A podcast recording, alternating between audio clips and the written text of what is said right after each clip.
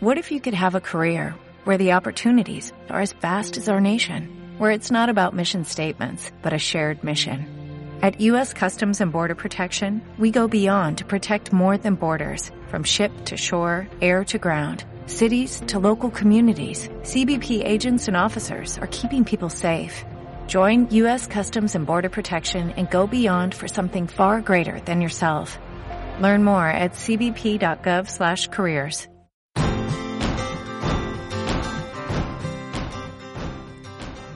Buenos días, buenas tardes o buenas noches. Bienvenidos al podcast de seguridad vial y educación vial de Rive Kids, rivekids.com, r i v e k i d s.com. En el episodio de hoy vamos a hablar de elementos de seguridad que han nacido en la competición y que hoy forman parte de la seguridad en todos nuestros vehículos, forman parte de la seguridad en nuestro día a día. ¡Arrancamos! Y lo hacemos con un elemento de seguridad del coche que usamos todos los días, que usamos incluso cuando nosotros estamos en casa y el coche está aparcado, que usamos incluso antes de iniciar la marcha y que cuando la iniciamos lo usamos muchas, muchas veces. Nos referimos a los frenos, en concreto a los frenos de disco.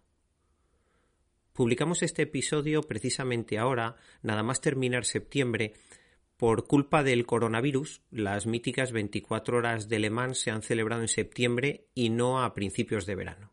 ¿Qué tiene que ver Le Mans con la seguridad? Realmente tiene mucho que ver con la seguridad en la automoción y en concreto con los frenos, con los frenos de disco. El origen de los frenos es muy anterior al motor de combustión. Los carros de caballo ya tenían frenos muchísimo antes.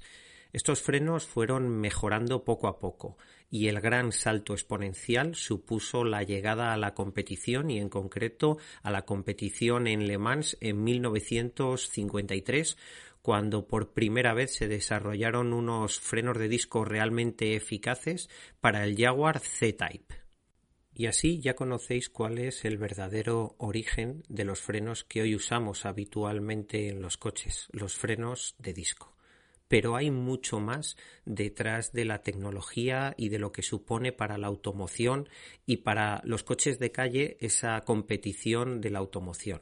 Muy ligado a los frenos está el tema de los neumáticos y uno de los bancos de pruebas más duros es la competición y en concreto las competiciones de resistencia. Las 24 horas de Le Mans son el banco de pruebas perfecto para desarrollar componentes y geometrías que es cierto que tardan años en llegar a los coches de calle, pero que al final todo ese conocimiento de las marcas que aprenden en la competición llega a los coches de calle y los neumáticos son el único contacto que tiene el vehículo con la calzada, con la carretera. Por lo tanto, tener la máxima tecnología, la mayor tecnología posible, también es seguridad. Si hablamos de frenos, si hablamos de neumáticos, nos falta un tercer componente. Nos falta la suspensión. Y la suspensión es un pilar clave en la seguridad activa de nuestros coches en el día a día, pero por supuesto es un pilar importante en la competición. De hecho, la suspensión activa por primera vez llegó a la Fórmula 1 en el año 1983 sin embargo, no se completaron todas las carreras con esta tecnología, se siguió desarrollando y fue ya en 1987 cuando, pilotado por Ayrton Senna, un Fórmula 1 por primera vez terminó toda la temporada con suspensión activa. Esa suspensión que hoy en los coches de calle nos da seguridad y nos da confort. Así que con esto hemos querido hacer un pequeño repaso de tres elementos, podríamos hacer una lista mucho más larga, que se desarrollan, que se han desarrollado en la competición y que hoy son elementos de seguridad en los coches de calle. Todas estas tecnologías en la competición y en la calle requieren de un mantenimiento adecuado. De poco sirve tener el mejor neumático si lo tenemos con una presión inadecuada o lo tenemos con el dibujo gastado o mal gastado. Podemos tener la rueda sin paralelo, sin equilibrado.